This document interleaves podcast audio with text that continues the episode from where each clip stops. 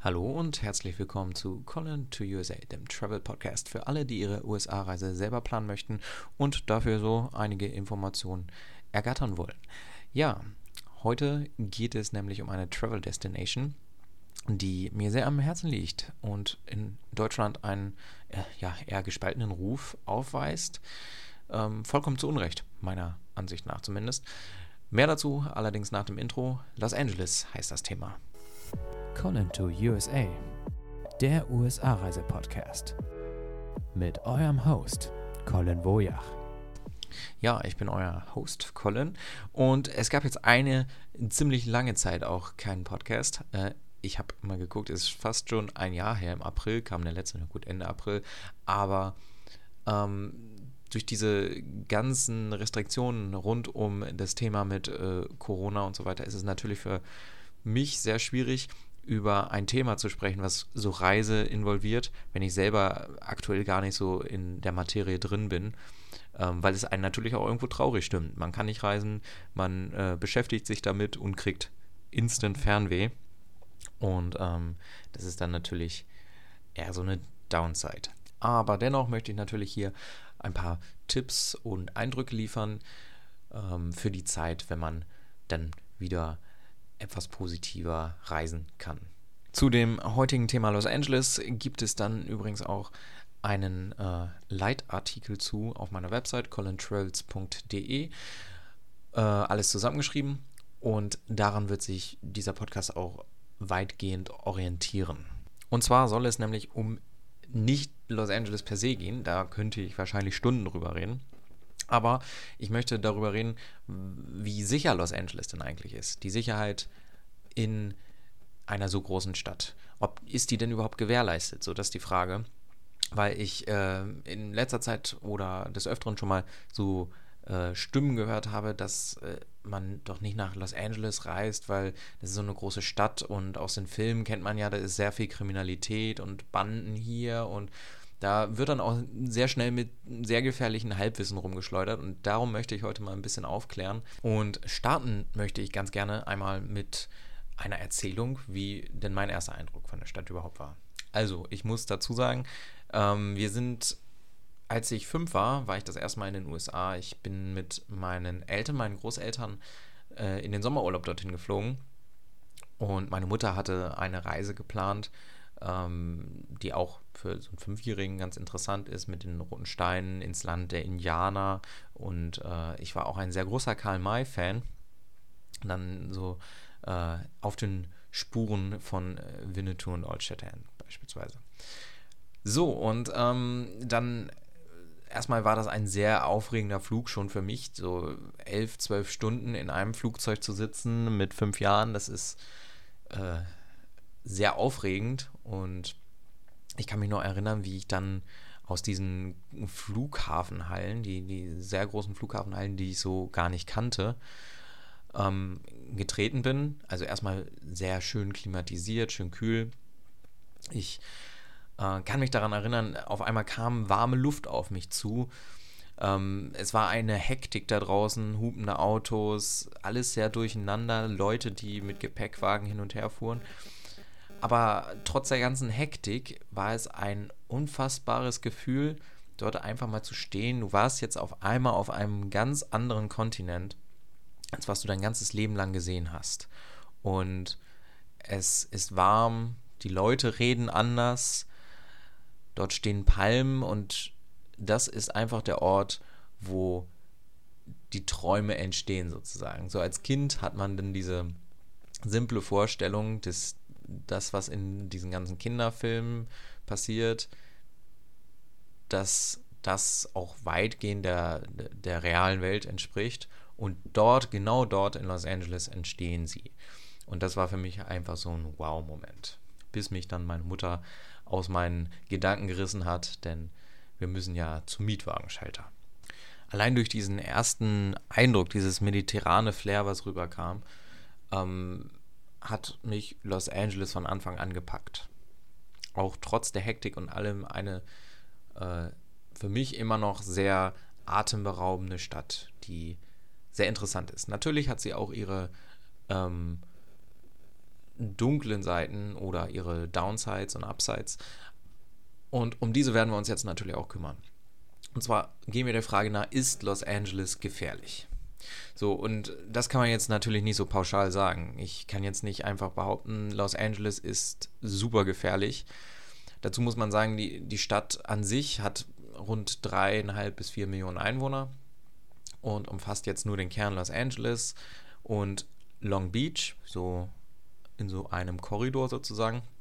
Aber dieses ganze, dieser ganze Ballungsraum, der sich in diesen äh, Los Angeles Becken angesammelt hat und darüber hinaus noch geht, der ist tatsächlich viel, viel größer. Da sind viele kleine eigenständige Orte, die ineinander übergehen, die allgemeinhin so als Los Angeles bezeichnet werden.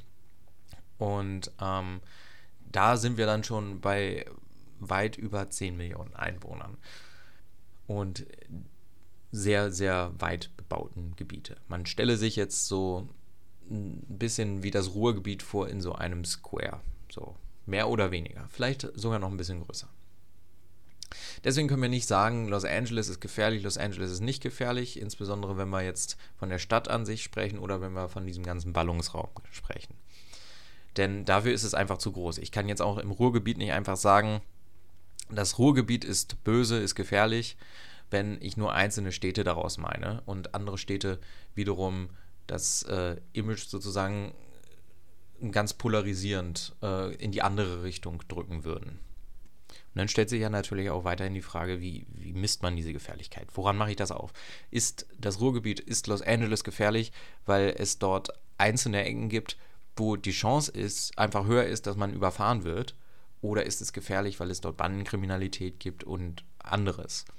Also ich denke, es ist zu sagen, dass wie in allen Städten, allen größeren Städten, auch Städten zum Beispiel in Südeuropa, gilt es in Los Angeles auf jeden Fall ein paar Regeln und Tipps zu berücksichtigen, um für sich selber für eine ziemlich hohe oder möglichst hohe Sicherheit zu sorgen.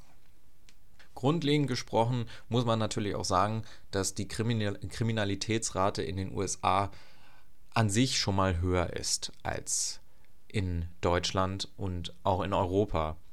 Und das natürlich auch auf Los Angeles zutrifft. Und dessen sollte man sich bewusst sein. Und dafür gibt es natürlich auch verschiedenste Gründe, die das ganze Thema jetzt aber sprengen würden und definitiv politisieren würden. Also da werde ich jetzt nicht genauer drauf eingehen, nur mal im Gedanken behalten, gibt es natürlich auch größere Mengen an Schusswaffen in den USA, weil man die auch legal tragen kann. Und auch die Obdachlosigkeit ist durch diverse Faktoren nochmal höher als beispielsweise in Deutschland oder auch im Rest von Europa. So, wenn wir von der Gefährlichkeit jetzt mal vom menschlichen Faktor weggehen, gibt es in Kalifornien oder Los Angeles natürlich auch noch weitere ähm, Gefahren, über die man sich bewusst sein sollte. Zum Beispiel gibt es in Kalifornien, ist sehr bekannt dafür, dass es auf dem Spalt von zwei Kontinentalplatten liegt und dementsprechend dort auch des Öfteren mal Erdbeben sein können. Auch ich habe tatsächlich einmal eine dieser Erdbeben, die so notorisch sind für Kalifornien, live miterlebt. Und zwar war ich 2019 mit meiner Freundin dort im Urlaub, dieser Roadtrip durch den äh, Südwesten der USA. Und da sind wir auch in Kalifornien gestartet, äh, in Los Angeles gestartet. Und das war zur Zeit von den äh, Erdbeben von Ridgecrest, California, wo äh, man, es ist ein sehr surreales Gefühl. Wir, das war der erste Tag, wo wir da waren und irgendwie hat sich alles so ein bisschen bewegt. Ich glaube, das Komplizierte oder das Komplexe daran für das Verständnis in einem ist erstmal, dass du spürst, dass sich da irgendwas bewegt, aber es ist halt alles um dich rum. Normalerweise, hast, normalerweise hat man das ja so, wenn man sich irgendwie dreht selber oder sich auf so einem Spielplatzkarussell befindet oder irgendwie sowas und sich da dreht, dann tritt man davon runter und alles andere ist fest. Das heißt, wenn man sich festhält, dann, dann ist man wirklich sicher.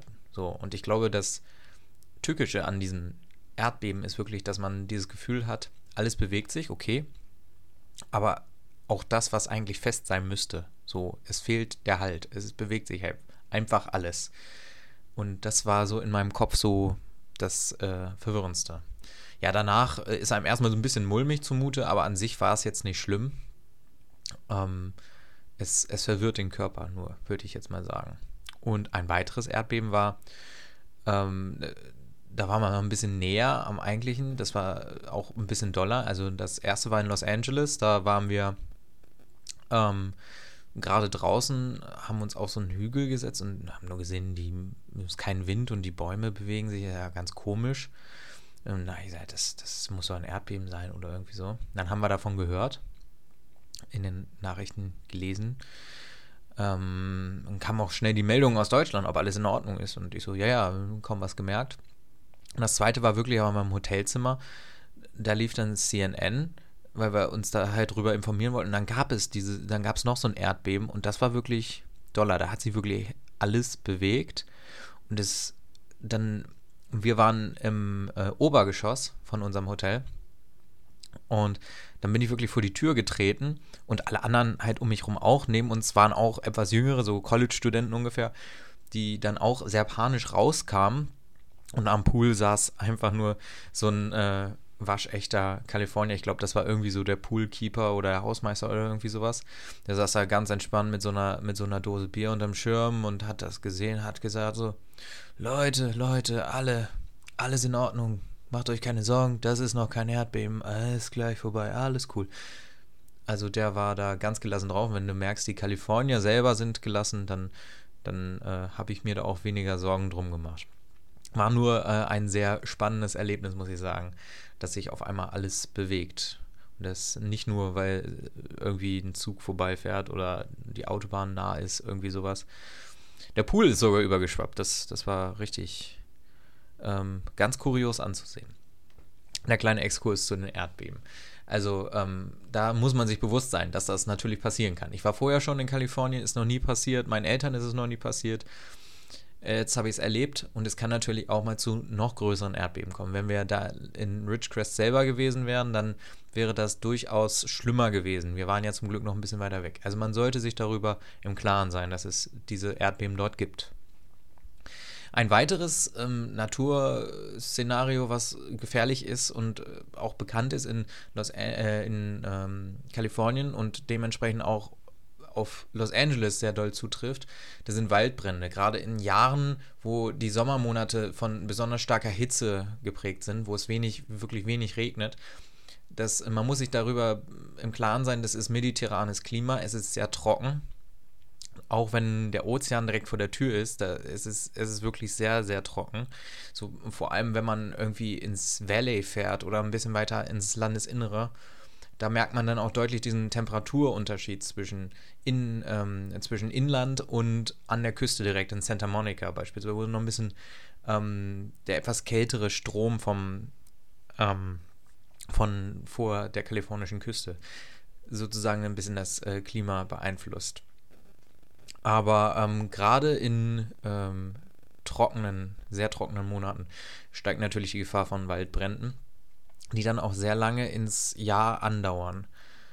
Ähm, oder noch, noch sehr lange danach andauern. Also ich, wenn ich das richtig im Kopf habe, ist so die Waldbrandgefahr oder Saison in Kalifornien, auch insbesondere in der Sierra Nevada, äh, in den späten Sommermonaten. Ähm, so im Ende August, September, Oktober. Äh, da herrschen wohl die größten und ähm, verheerendsten Brände und äh, gerade wenn Kalifornien wie die letzten Jahre in einer ziemlich langen Trockenperiode ist, wo es sehr wenig regnet über Jahre, ist die Gefahr natürlich nochmal größer. Und auch in Südkalifornien, insbesondere in der Los Angeles-Umgebung, gab es auch schon diverse Feuer. Vor zwei Jahren Malibu ähm, wurden ja einige Häuser zerstört von bekannten Leuten. Also auch das ist ein omnipräsentes Thema, mit dem man sich auseinandersetzen sollte. Was man natürlich aber auch ein bisschen kalkulieren kann im Endeffekt. Wenn man nicht im Spätsommer fährt, ist die Chance wahrscheinlich etwas geringer. Und ähm, wenn es einen Waldbrand gibt, dann weiß man davon ja darüber ja Bescheid. Und dann ist Los Angeles auch noch groß genug, dass man sich zumindest von den Regionen, wo sich so ein Waldbrand entfachen könnte, in den Hollywood Hills oder wo auch immer, dass man sich davon weitestgehend fernhalten könnte. Also nichtsdestotrotz sollte man sich davon jetzt nicht einschüchtern lassen. Waldbrände gibt es auch in Südeuropa, in Spanien und Portugal Jahr für Jahr. Und das, das kann natürlich alles immer mal passieren. Und ähm, ich würde auch sagen, 50 Millionen äh, Touristen, über 50 Millionen Touristen, die 2018 Los Angeles besucht haben, ähm, sprechen eigentlich dafür, dass es sich dennoch um eine sehr sichere Stadt handelt. Jetzt kommen wir aber zu einem großen Knackpunkt-Thema. Keine Ahnung, ob man das so sagt. Das ist Kriminalität. Wie ich eben schon angesprochen hatte, ist es ja so, dass in den USA die Kriminalität an sich ja erstmal höher ist. Und man sich auch darüber bewusst sein sollte, gerade wenn es in große Städte geht wie Los Angeles, wo es dann natürlich auch ähm, viele Bewohner gibt, auch mit weniger starken Einkommen. Und wo dann vielleicht auch eine große Lücke klafft zwischen den ähm, Starkverdienenden, die auf der einen Seite wohnen, in ihren Luxusvillen auf äh, den, an den Hügeln um Beverly Hills und der unteren Mittelschicht, die sich am Rande der Obdachlosigkeit befinden und dann ähm, in Vororten südlich der Stadt wohnen. Es ist jetzt auch nicht so schlimm wie in äh, südamerikanischen Ländern es teilweise der Fall ist, wo es dann Slums oder Favela-Bildungen gibt in den Vororten. Aber äh, und auch nicht so schlimm wie jetzt in anderen Städten der USA. Da gibt es auch durchaus höhere Kriminalität. Dennoch sollte man sich darüber bewusst sein. Viele haben diesen Namen Los Angeles ähm, South, South Central bestimmt schon mal gehört als Stadtteil. Ähm, heutzutage ist er zwar im Volksmund immer noch gebräuchlich, man sagt es aber eher so weniger. Ähm, offiziell ist es nämlich South Los Angeles, ähm, der Stadtteil südlich der, von Downtown. Und äh, der ist ja in den Medien insbesondere auch sehr bekannt für irgendwie Bandenkriege, Morde, Gewalttaten und dass das da alles tagtäglich passiert. Doch vielleicht sollten wir uns erstmal so ein bisschen mit der Geschichte von South Central auseinandersetzen. Also South Central ist der Stadtteil, der sich, wie gesagt, südlich von Downtown, vom Zentrum von Los Angeles befindet. Etwa ähm, die I-10 im Norden, die Interstate 10 im Norden dann parallel verlaufend, links und rechts von der ähm, I-110 bis etwa zum Freeway I-105 im Süden. Da fängt es dann so langsam an, da gehen dann die Vororte los, so in Lomita und äh, ein bisschen entlang des Pacific Coast Highway wird es dann wieder entspannter äh, Richtung Long Beach. Und Seit 2003 heißt dieser Stadtteil jetzt nicht mehr South Central. Man wollte das Image ein bisschen aufpolieren und hat es deswegen umbenannt in South Los Angeles. Äh, wie gesagt, im Volksmund wird oft noch über South Central geredet, auch in Medien und Popkultur. Und äh, oftmals wird da werden auch noch einige Vororte mit eingeschlossen. Es ist nicht nur ein Stadtteil, der so zu Los Angeles gehört, wie ich das vorhin ja schon erwähnte, befinden sich in diesem Los Angeles-Becken sehr viele auch Vororte, die dann als Los Angeles zusammengefasst werden. Die eigentliche Stadt Los Angeles mit ihren drei bis vier Millionen Einwohnern, da ein kleiner Teil davon ist dann halt dieses South Central oder South Los Angeles und ähm, weitere Stadtteile, die dazu oder Vor, äh, Vororte, die dazu gezählt werden, ähm, sind dann zum Beispiel auch Compton, Lin äh, Linwood, Inglewood und Hawthorne, während ähm, South Los Angeles dann auch weitere Stadtteile umfasst, wie Crenshaw, Adams, Hyde Park, Exposition Park, Vermont, Central Alameda, Watts, Florence, South Park und Manchester. Und diese Vororte und Stadtteile wurden zur Zeit der Segregation in den USA überwiegend durch afroamerikanische Bevölkerung, heute bevorzugt als People of Color bezeichnet, bewohnt, die dann größtenteils auch wenig Einkommen besaßen. In den späten Jahrzehnten des 20. Jahrhunderts kamen dann zunehmend günstigere Arbeitskräfte aus Mexiko und Mittelamerika nach Los Angeles und zogen Quartier in South Central, woraufhin dementsprechend viele der dort ansässigen People of Color Bevölkerung ihre Arbeitsplätze verlor und die Armut sich drastisch verstärkte. Und durch die hohe Armut verstärkte sich dementsprechend auch die Kriminalität, insbesondere in Form von Banden, sogenannten Gangs, die dann organisierte Kriminalität im Sinne von beispielsweise Drogenhandel trieben. Aber durch eine höhere Anzahl an Banden kam es dementsprechend auch wieder zu immer größeren Revierstreitigkeiten unter den Banden. Die versuchten sich dann gegenseitig das Geschäft kaputt zu machen und es kam zu Bandenkriegen, die dann in den 90ern äh, ihren Höhepunkt hatten. Das war dann auch die Zeit, wo sich eine gewisse Popkultur um das Leben auf den Straßen von South Los Angeles gebildet hat, wo auch neue Musikrichtungen vorangetrieben wurden. Dazu zählt insbesondere der Gangster-Rap, aber auch der West Coast Hip-Hop, der durch auch heute noch aktive Rapper wie beispielsweise Snoop Dogg, Dr. Dre und Ice Cube bekannt wurde, die in South Los Angeles aufgewachsen sind und von ihrem Leben auf der Straße in ihren Liedtexten erzählen und berichten. Nach ihrem Höhepunkt in den 1990er Jahren nahm die Kriminalität in den Vororten und Stadtteilen rund um South Los Angeles seit den 2000er Jahren stetig ab. Dazu beigetragen haben unter anderem staatlich finanzierte Auffangprogramme, Immobilienprojekte, aber auch verschärfte Poliz äh, Polizeipräsenz und Jugendarbeit, bessere Bildung an Schulen, das alles Aufklärung, das hat alles dazu beigetragen, dass diese Stadtteile und Vororte heutzutage nicht mehr so ähm, kriminalitätsbelastet und auch nicht mehr so ähm, unsicher sind, wenn man das vielleicht mal so formulieren möchte, wie in den 90er Jahren.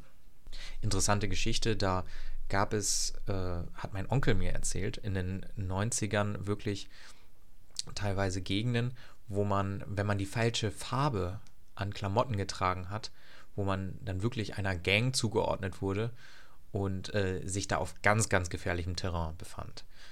Und äh, das ist heutzutage aber meines Wissens her nicht mehr so drastisch der Fall.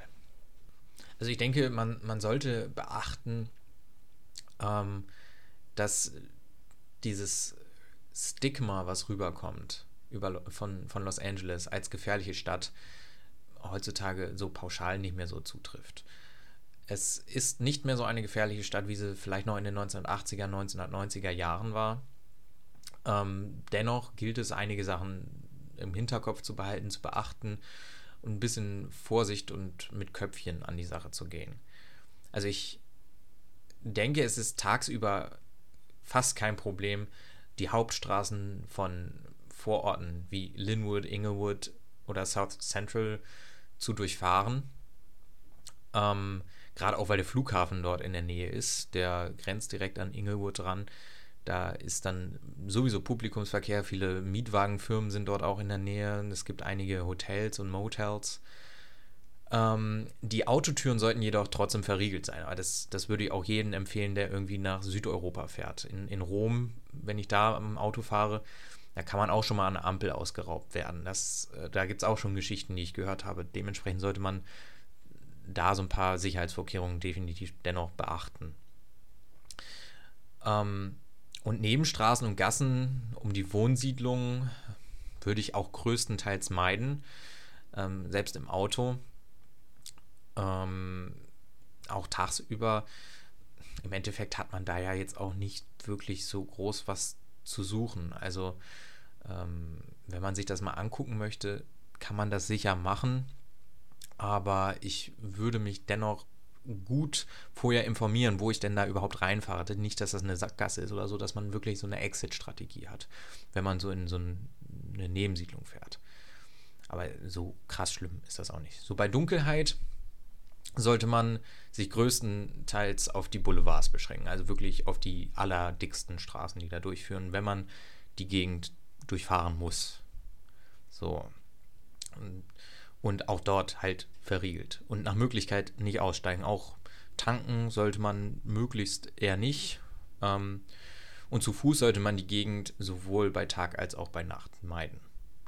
Da man dadurch ohnehin Aufsehen erregt in den USA geht man eh selten zu Fuß. Und wenn man dann da an so einer Hauptstraße entlang schlendert und äh, aussieht wie ein Tourist, sehr europäisch aussieht, äh, ich glaube, das ist vielleicht nicht das Ratsamste. Ähm, da bewirbt man sich vielleicht auch mal darauf, dass man ähm, äh, beklaut oder ausgeraubt wird. Keine Ahnung. Ähm, bei Übernachtungen gilt, denke ich mal, in der Nähe des Flughafens sollte die Übernachtung also mit Bedacht gewählt werden.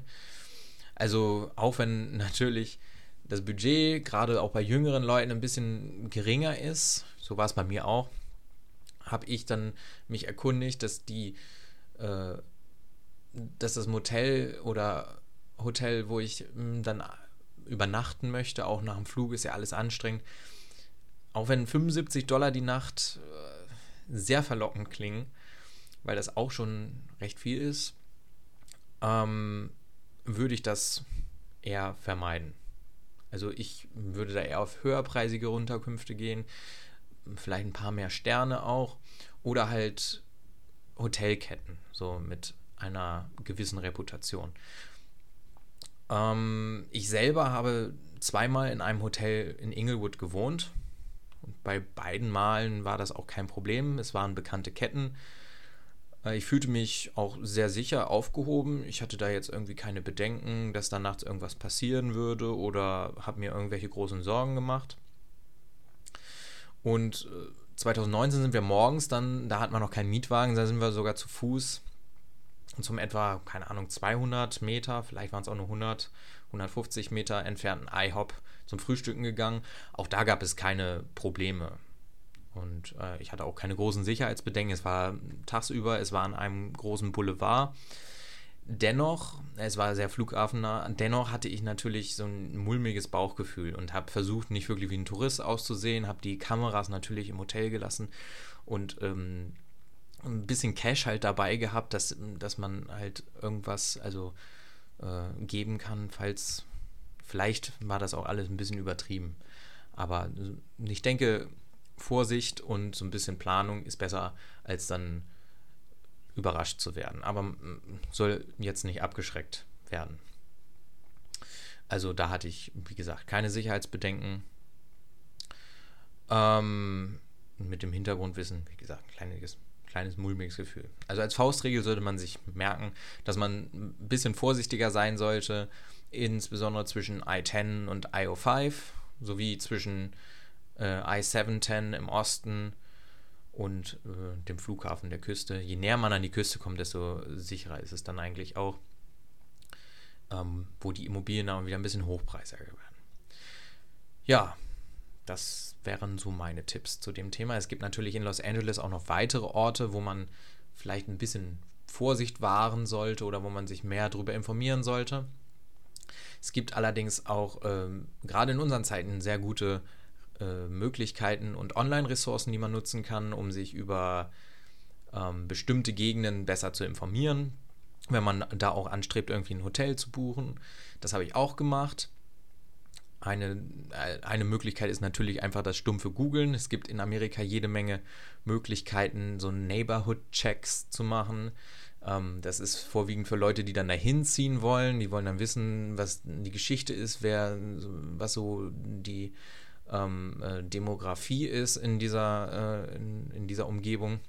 Das alles kann man online, gerade in Amerika, sehr gut herausfinden. Und dann gibt es natürlich auch noch andere Möglichkeiten zum Beispiel gibt es vom LAPD so ein, ein, sogenanntes Crime Mapping. Dann gibt es dann die Möglichkeit, wirklich sich Orte anzugucken in Los Angeles ähm, und die letzten drei Monate bis äh, die letzten sieben Tage, den letzten Tag, wo es welche ähm, gelisteten Straftaten gab. Das kann man dann auch alles filtern äh, sehr interessante Möglichkeiten. Da kann man auch gucken. Da gibt es dann eindeutige Cluster, wo es ein bisschen ähm, äh, touristiger wird. Ist zum Beispiel häufiger Raub und so weiter. Ähm, ja, oder Diebstahl, so Taschendiebe, sowas in der Art. Das alles kann man finden. Ähm, mehr Infos dazu gibt es auch in meinem Online-Artikel, den ich zur Sicherheit in Los Angeles geschrieben habe, begleitend zu diesem Podcast. ähm, zu dieser Podcast-Episode. Und da gibt es auch noch weitere Ressourcen, auch zu Waldbränden und Erdbeben. Und ich denke, man kann sich da online sehr gut informieren. Das wäre es jetzt auch soweit von mir für diese Folge. Ich bedanke mich sehr fürs Zuhören. Ich hoffe, ich konnte einen kleinen Einblick geben in Los Angeles, ob das sicher ist, was man so beachten sollte, weil ich das auch ein sehr spannendes Thema finde. Es hat mich auch schon sehr früh beschäftigt. Noch bevor ich meine eigenen Reisen geplant habe, hat es mich sehr früh schon beschäftigt dieses Thema auseinanderzusetzen, weil in Deutschland gibt es das halt nicht so, wo es dann einzelne Viertel gibt, die prädestiniert sind für irgendwelche Kriminalität. Und deswegen fand ich das immer sehr interessant und habe mich damit auch auseinandergesetzt, beschäftigt. Aber kaum was gefunden. Auch in Foren ist es, äh, in Reiseforen ist es manchmal sehr schwierig, da genauere Informationen zu finden oder man muss sich das alles so zusammensuchen. Und deswegen hoffe ich, dass ich mit dieser Podcast-Episode ähm, heute mal ein bisschen mehr aufräumen konnte, ein paar Klischees beiseite packen konnte und die gesammelten Informationen, die ich so über die Jahre mitgekriegt habe, zusammenfassend wiedergeben konnte. Ich bedanke mich. Ich wünsche noch einen schönen Resttag. Ganz komisch, das so zu sagen. Und äh, ich freue mich auf die nächste Episode. Bis dahin. Folgt mir auch auf Instagram auf colin.woj.